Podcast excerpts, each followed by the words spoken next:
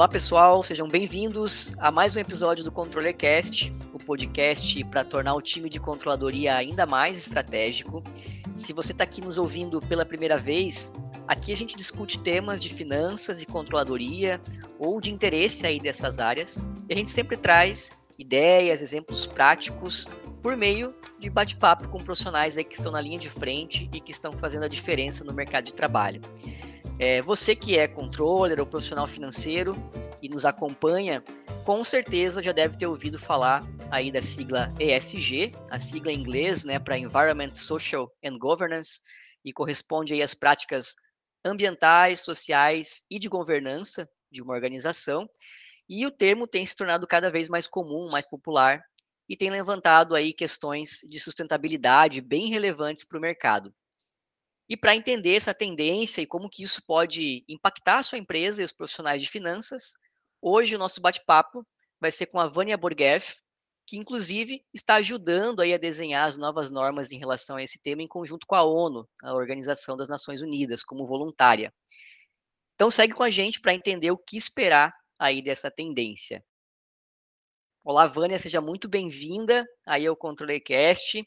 É, você topou aí de prontidão bater esse papo com a gente, então já te agradeço aqui é, para o nosso público.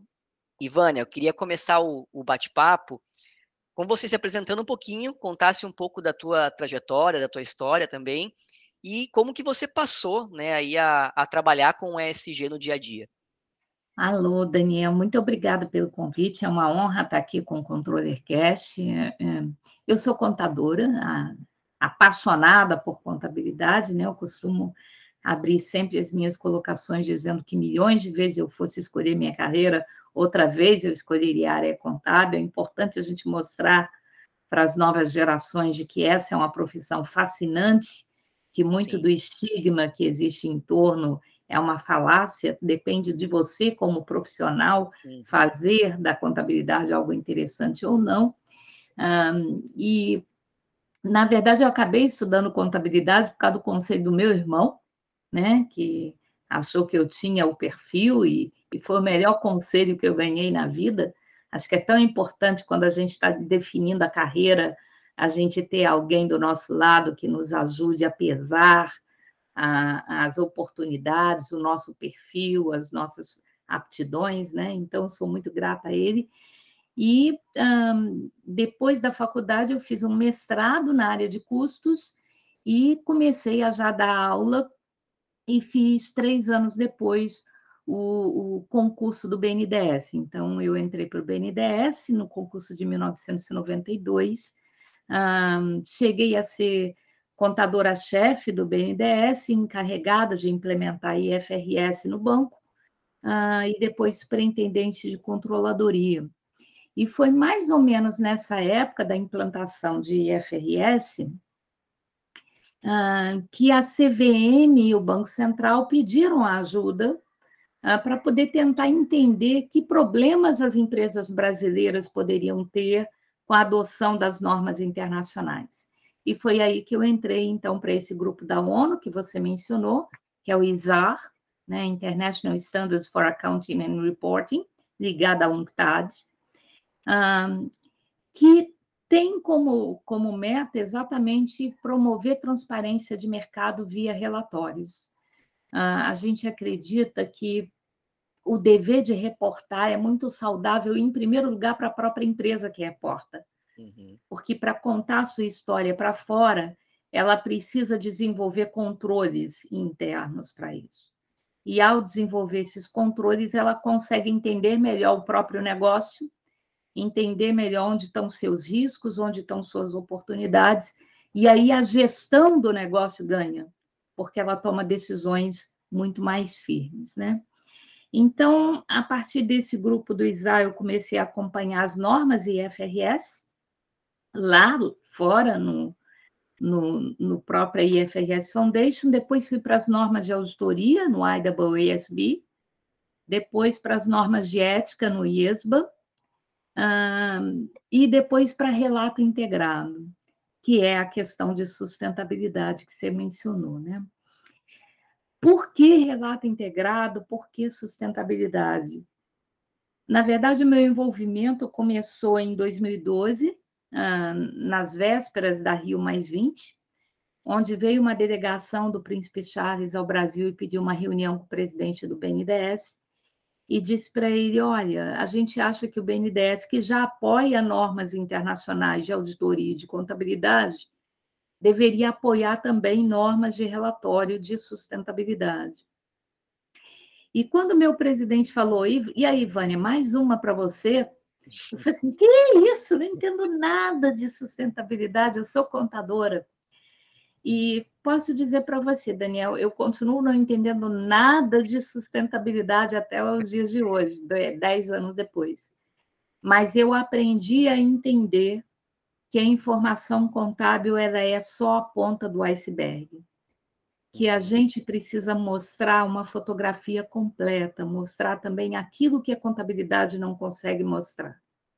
Então, muita gente pensa que relatório de sustentabilidade é sinônimo de relatório ESG. Não é. Uhum. Na verdade, o relatório de sustentabilidade é aquele que cumpre a função principal da contabilidade, que é informar o mercado em regime de continuidade qual é o desempenho da empresa. Porque a contabilidade não quer mostrar só o lucro do período passado, ela quer dar meios para que o usuário da informação perceba que a empresa tem condição de manter esse lucro por um período indeterminado de tempo. E esse lucro não será possível de ser mantido por um período indeterminado de tempo se ele não for revestido também das questões ESG. Não adianta nada eu produzir um lucro astronômico, mas se eu destruir o planeta por causa disso, daqui a pouco eu não tenho nem matéria-prima para produzir. Perfeito. Não adianta nada o meu lucro ser formidável se eu desrespeito a dignidade humana e daqui a pouco eu não consigo contratar novos talentos e todos os meus funcionários vão procurar um lugar melhor para trabalhar. Uhum. Não adianta nada eu dar lucros astronômicos se eu estou envolvido em regimes não tão éticos, se eu estou propenso a questões de corrupção que daqui a pouco vão derrubar a imagem da minha empresa no mercado e o meu investidor se sentindo traído, ele vai procurar outro lugar para investir. Então, a gente pensa muitas vezes que relatório de sustentabilidade é sinônimo de ESG. Não, o financeiro está mais avançado. E por isso a gente cuida do filho mais necessitado, que são as questões ESG, mas o relatório de sustentabilidade em si é aquele em que o financeiro ele fala com o não financeiro. E foi uhum. aí, então, que eu me vi envolvida com essas questões, né? Porque o relato integrado, ele busca exatamente isso. Eu hoje represento o Brasil no Conselho Internacional do Relato Integrado, que daqui a 15 dias será votado para ser incorporado na IFRS Foundation, formando a uhum. ISSB. Então, a instituição que faz a norma contábil vai fazer também as normas de sustentabilidade o que é muito bom para nós, contadores. Perfeito, Vânia. É uma carreira, carreira fantástica. E acho que tu, um pouco tu já respondeu na tua pergunta, né, com a, quando, quando chegaram essas, essas demandas para o Brasil, mas como que você enxerga, eu, eu vejo que o termo está se popularizando muito nos últimos anos, né, é, quais são os fatores que tu enxerga é, que contribuíram para essa popularização aí nos últimos anos?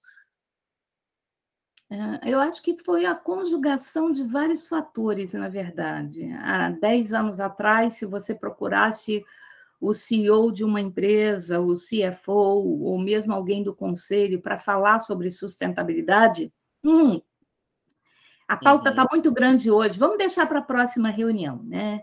Todo mundo achava que você falar de sustentabilidade era uma coisa piegas, era um abraçar Sim. uma árvore, era uma coisa assim Tópico. de perda de tempo. E eu acho que, em primeiro lugar, a gente deve a algumas instituições que tiveram a coragem de insistir no tema, mesmo recebendo tantas portas fechadas, né? As Nações Unidas são só uma delas, mas nós tivemos GRI, nós tivemos o próprio relato integrado, o SASB, o CDP, o CDSB, uma sopa de letrinhas, como o mundo chama, né? de organismos ali que falaram: não, olha só, sustentabilidade é não apenas abraçar uma árvore, mas ela em primeiro lugar, gerir riscos, porque você não consegue controlar aquilo que você não conhece. Então, se você está administrando o seu negócio olhando só para os aspectos financeiros, você está sendo uma avestruz, porque daqui a pouco o teu transatlântico está batendo num iceberg e você não tem colete salva-vida suficiente para manter o teu negócio. Então, é, é gerenciar riscos. E nós aqui no Brasil temos, infelizmente, alguns exemplos concretos de grandes empresas com grandes estruturas e grandes lucros que geraram grandes perdas, não apenas econômicas, mas perdas, inclusive, humanas, uh, por talvez uma gestão menos diligente nas questões de sustentabilidade. Uh, e, em segundo lugar, a sustentabilidade, Daniel, pode ser uma grande oportunidade. Uhum. É, essa é a, a, nova vertente que eu acho que contribuiu bastante para o crescimento do assunto, porque o mundo está se tornando mais consciente sobre as questões de sustentabilidade. Então, os, os fornecedores estão mais preocupados em entregar produtos que não sejam poluentes, então eles já não estão mais tão dedicados em explorar fontes que vão, na verdade, prejudicar a sua imagem. Os clientes não querem comprar produtos com esse tipo de pegada. Ah, e se você fabrica um produto que ninguém vai consumir, não adianta para você fabricar. Uhum. Né? Então, ah, é, por um outro lado, está se most... o mundo tem mostrado que, que as questões de sustentabilidade podem ser bons negócios. Os ODS da ONU são 17 Objetivos do Desenvolvimento Sustentável, ah, que, na verdade, mostram um catálogo de oportunidades de investimento com perspectiva de rentabilidade futura. Uhum. Porque, na verdade, você resolve o problema da empresa e resolve, ao mesmo tempo, o problema do mundo. Então, você não tem. Ali, nisso, você não tem competição, porque todo mundo tem um interesse comum e aquilo que um faz vai se somar ao que o outro faz. Então, a gente vê aí sustentabilidade como grande oportunidade. Né? Então, eu acho que essas questões conjugadas fizeram o mundo ah, perceber isso. É claro que a elevação do planeta, da temperatura do planeta, os efeitos climáticos extremos, uma pandemia, uhum. tudo isso ajudou a reforçar tudo mais, acelerou o processo que já vinha caminhando nesse sentido. Legal, Vânia. E hoje, o que que uma, o que que uma duas perguntas até aprofundando esse ponto que tu trouxe, né, das oportunidades, o que que uma empresa precisa hoje para estar tá alinhada minimamente assim com com o ESG, né? E quem que hoje tu, você enxerga que está aproveitando essas oportunidades? Talvez até que se tu, tu conseguir trazer exemplos práticos, assim, né? É, onde estão essas oportunidades e como que o Brasil tem aproveitado elas hoje? Na verdade, é, Daniel, eu acho que o primeiro passo para uma empresa, relato integrado, que é o que está sendo absorvido agora pela IFRS Foundation, ah, junto com os modelos do SASB americano, que dão modelos, porque o relato integrado mostra o que precisa ser reportado. Uhum. Como a empresa gera valor ao longo do tempo, usando seis capitais. Uh, esse é o propósito do relato integrado, cruzando com a informação contábil, para você, então, evitar a oportunidade de greenwashing. Né? E o relato integrado se uniu ao SASB, porque o relato integrado é um framework, ele é o, o que precisa ser reportado, mas ele precisava de um standard. Como reportar aquilo que uhum. precisa ser reportado? Então, nós que somos contadores entendemos bem a diferença entre um framework e um standard. Um framework é um conjunto de conceitos, é um conjunto de definição. Ele dá o piso, o mínimo, o teto e a amplitude. Agora, se você quer contabilizar um instrumento financeiro, você não vai no framework do IFRS, você vai na norma do IFRS 9. Se você comprou um prédio, você não vai no framework, você vai para a norma de, de ativos físicos de plantas e equipamentos. Então, nós tínhamos um framework muito bom para reportar sustentabilidade, ou seja, financeiro junto com não financeiro, uhum. mas nós não tínhamos modelos, métricas, indicativos de materialidade. Então, num primeiro momento, o relato integrado se uniu com o SASB americano, que já tem modelos de reporte para 77 setores. E, mas isso é uma norma que vigorava muito em território americano e estava tentando ir para fora. Agora, o que a gente precisava mesmo era de uma norma global, tal uhum. como a IFRS. Por isso, a IFRS Foundation lançou uma consulta pública e, diante da resposta do mundo que sim, por favor, IFRS Foundation, cuide disso para nós, ela então incorporou tanto o SASB quanto o relato integrado e vai passar a fazer as normas a partir de agora. O que, que é a diferença, Daniel? Geralmente, até esse momento, um relatório de sustentabilidade era apresentado no modelo relate, explique, é, relate ou explique. Ou seja, apresente o seu relatório e, se você não apresentar, explique por que, que não faz. Foi um modelo muito importante para começar a disseminar a cultura, mas uhum. o que, que ele tem de problema? Ele não facilita a continuidade e a uniformidade do reporte.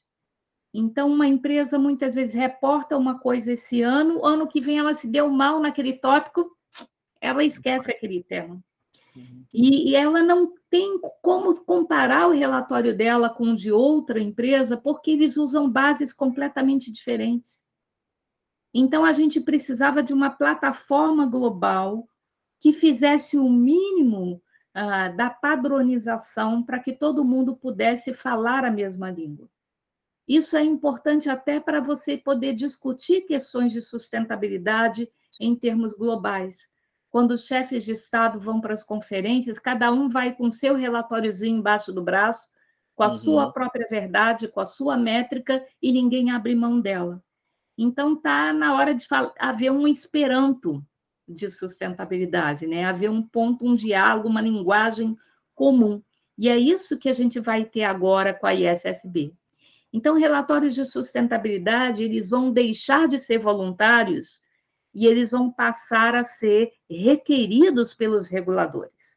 Uhum. Então, a primeira coisa que a empresa tem que perceber é isso, que ou ela começa a se preparar para reportar sustentabilidade de uma forma criteriosa, evidenciável, controlada por ela mesma, ou vai fazer às pressas quando a norma entrar em vigor. E uhum. aquilo que você faz às pressas nunca sai muito redondo. Então, Sim. é melhor você começar a se programar, começar a se estruturar, estabelecer esses controles, a treinar seu pessoal. E te digo mais: o TCU já tornou o relato integrado obrigatório para as empresas federais, sujeitas ao relatório de gestão. Uh, e ele fez uma pesquisa entre essas entidades, que inclui ministérios, autarquias, estatais, federais, e mais de 85% delas disseram que ganharam não apenas em transparência, mas ganharam na qualidade da gestão também porque quem está tomando decisão tem uma visão muito mais uhum. completa do negócio do que tinha antes. Então, é o que então, você comentou é do relatório ser bom para a própria empresa, né? Exato. quem faz, né? Uhum. Exatamente. E o contador tem uma grande oportunidade aí. Porque que quem está comandando esse processo é uma entidade de contabilidade, por que, que existe o Accounting for Sustainability do Príncipe Charles, que começou todo esse movimento, porque o contador tem experiência em reportar, reportar com responsabilidade, com ética e com evidenciação. Uhum. Então, a gente não quer histórias da carochinha, histórias de que tudo está maravilhoso, de que tudo é verde, de que você é um pai para os seus funcionários, se isso não for verdade. Uhum. Porque isso faz com que esse tipo de informação ele perca credibilidade no mercado. E nós sabemos que Confiança, uma vez perdida, ela Sim. dá muito trabalho para ser reconquistada. Então, a solução é um relato integrado. que ligue o contábil com o não contábil. Então, os contadores, eles podem liderar esse processo. Não que eles tenham que aprender sustentabilidade, mas eles já sabem como reportar e podem trazer o pessoal de sustentabilidade para junto deles para poder ajudar a construir essa informação com qualidade. Perfeito, Vânia. Você comentou de muitos avanços aí, né? Dá para entender na tua fala a quantidade de avanços que a gente teve nos últimos anos, assim, nesse, nesse sentido. É, daqui para frente, qual que tu enxerga ainda que são as, as maiores barreiras, né? Você enxerga essa questão mesmo profissional dos contadores apoiarem essa iniciativa como, como uma parte benéfica aí para o avanço do SG, mas o que, que tu enxerga também de, de desafios daqui para frente? Acho que a gente tem alguns desafios pela frente, né? É, você não vai conseguir ter sucesso nisso sem em primeiro lugar, uma mudança de cultura. Uhum. Ah, relato integrado não é um exercício de compliance, é um exercício de accountability. Ou seja, não é reportar para poder fazer um checklist. É, na verdade, um instrumento de comunicação entre a empresa e o mercado. Uhum. Não é reportar simplesmente para cumprir uma obrigação mas perceber que, na verdade, quando você é transparente, você, na verdade, está não apenas construindo uma relação de confiança com seu stakeholder, você está resolvendo antecipadamente uma série de problemas para a sua empresa. Porque o usuário da informação ele precisa saber. Se você não conta a sua história, ele vai procurar descobrir de outro jeito. E não necessariamente a fonte que ele vai consultar é aquela mais confiável. Então, é sempre melhor que o mercado escute a sua verdade da sua boca, que pode mostrar, que pode indicar o que, que você já está fazendo para resolver os seus problemas, que pode justificar melhor do que arriscar alguém contando a tua história como se estivesse fazendo uma grande fofoca ou uma grande denúncia para o mercado. Então, é sempre mais saudável quando a empresa mostra que ela é transparente, mesmo que seja contando os problemas, porque quem sabe não tem aí alguém que tem uma solução e que pode se apresentar para ela, né? Então, essa mudança de cultura de que reportar uh, é apenas uma obrigação, um fardo, ela tem que mudar, né? Então, esse é, é o primeiro desafio.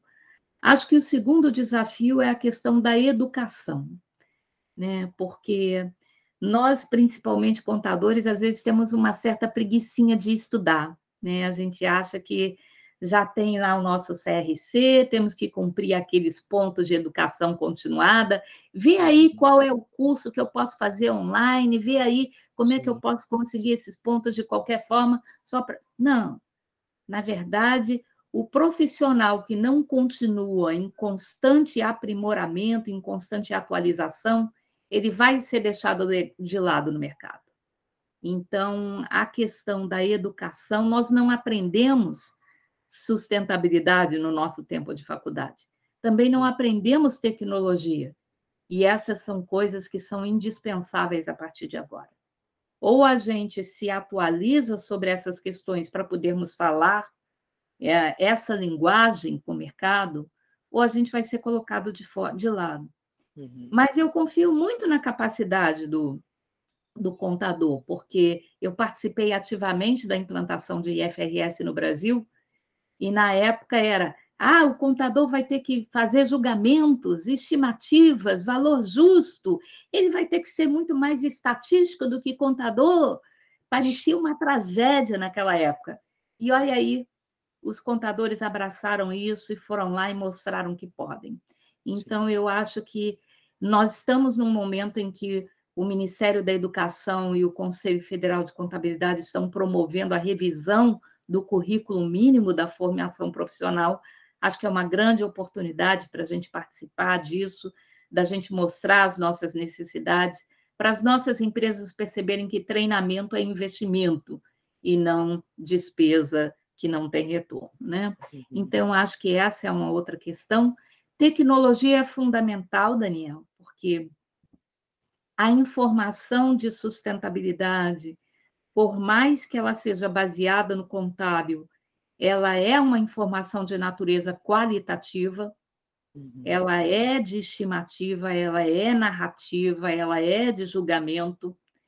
Então, quanto melhor for o meu rastreamento até a contabilidade, mais confiável será o meu relatório, porque no futuro nós teremos normas de auditoria uh, para esses relatórios também. O IWSB já está trabalhando nisso e nós já temos a revisão do ISA 3000 para permitir a revisão limitada, que a CVM exige hoje na resolução 14.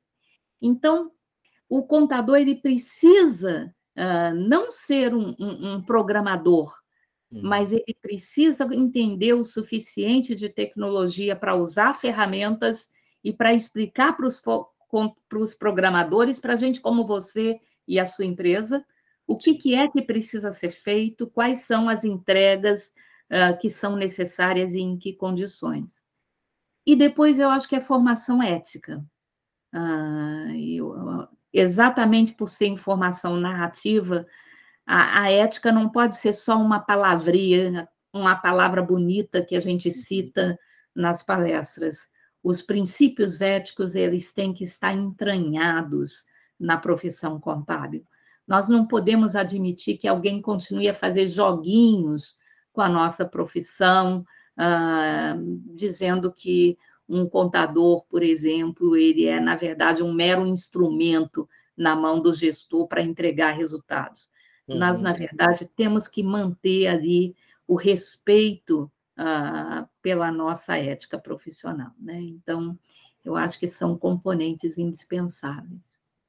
Perfeito. E, a, e dá para ver pelo próprio mercado, né? Quando a gente começa a, a ver mais notícias agora de empresas levando em conta, né, SG nas negociações, né, tá cada vez mais comum isso, assim, né, então quando, quando o mercado passa a adotar, né, acho que se torna um pouco mais pragmática a conversa, né, diferente se tu acha que é algo tópico ou não, né, uhum. é, o uhum. mercado passou a adotar, o mercado passou a usar isso na régua, né, então, acho que é cada vez mais necessário mesmo essa, essa, essa educação, essa parte cultural, para que a gente se adeque a isso, né? não deixe isso passar, né?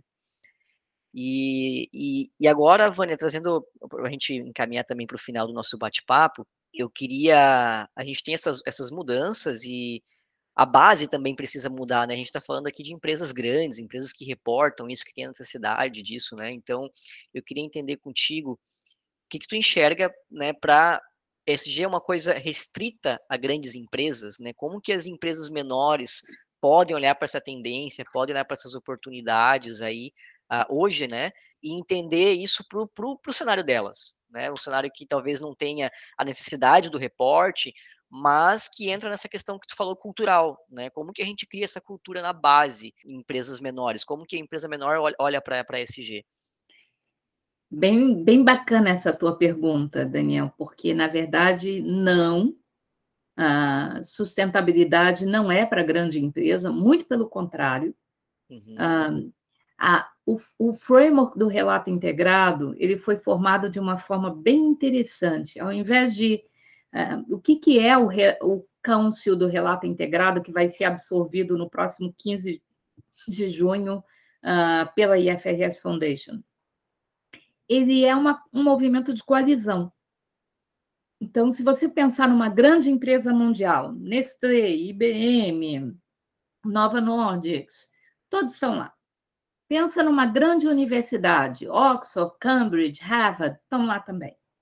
Pensa num regulador, a IOSCO está lá.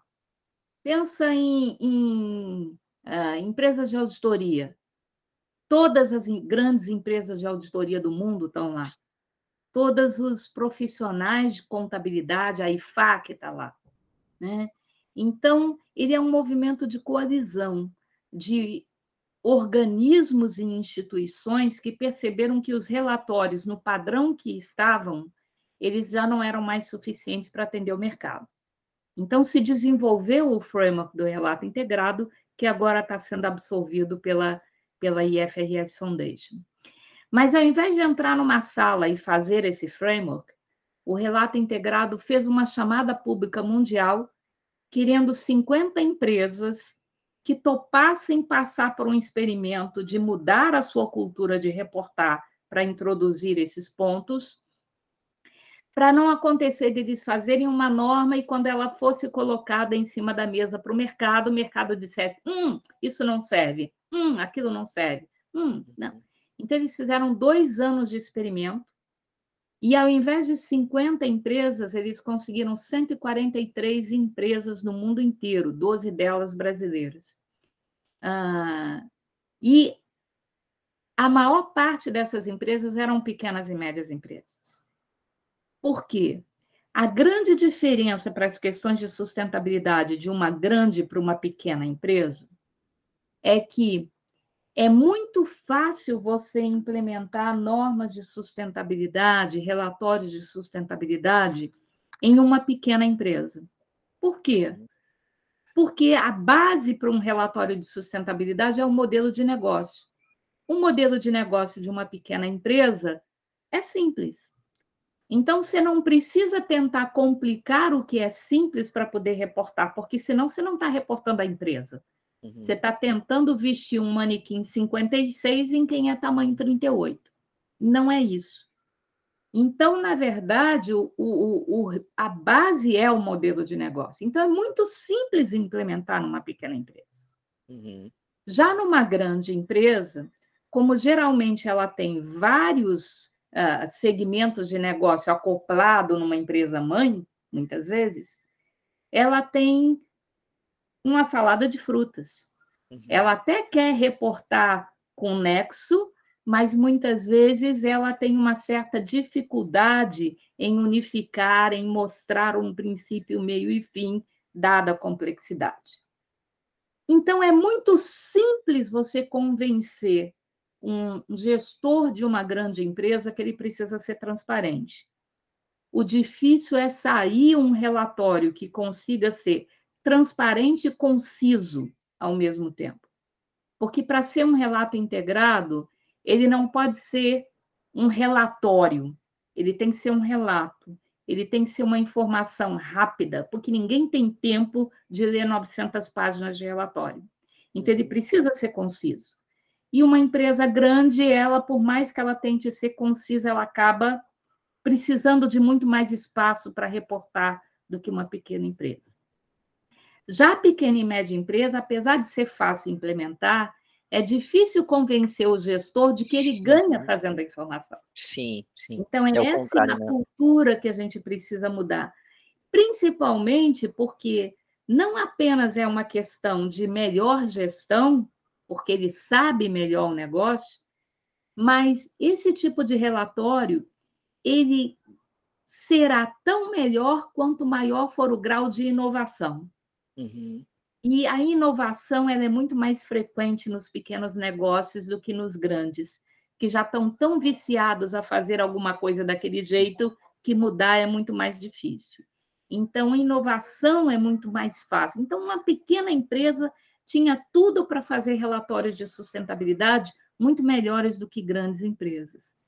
Mas o terceiro ponto que eu colocaria agora é que é uma questão de sobrevivência. Por quê? porque o, a empresa aberta, que é grande, vai ser obrigada a reportar de acordo com normas a partir de agora. Uhum. Não é mais opção, vai ser norma. E ela vai precisar reportar a cadeia de valor, e não apenas o que ela faz.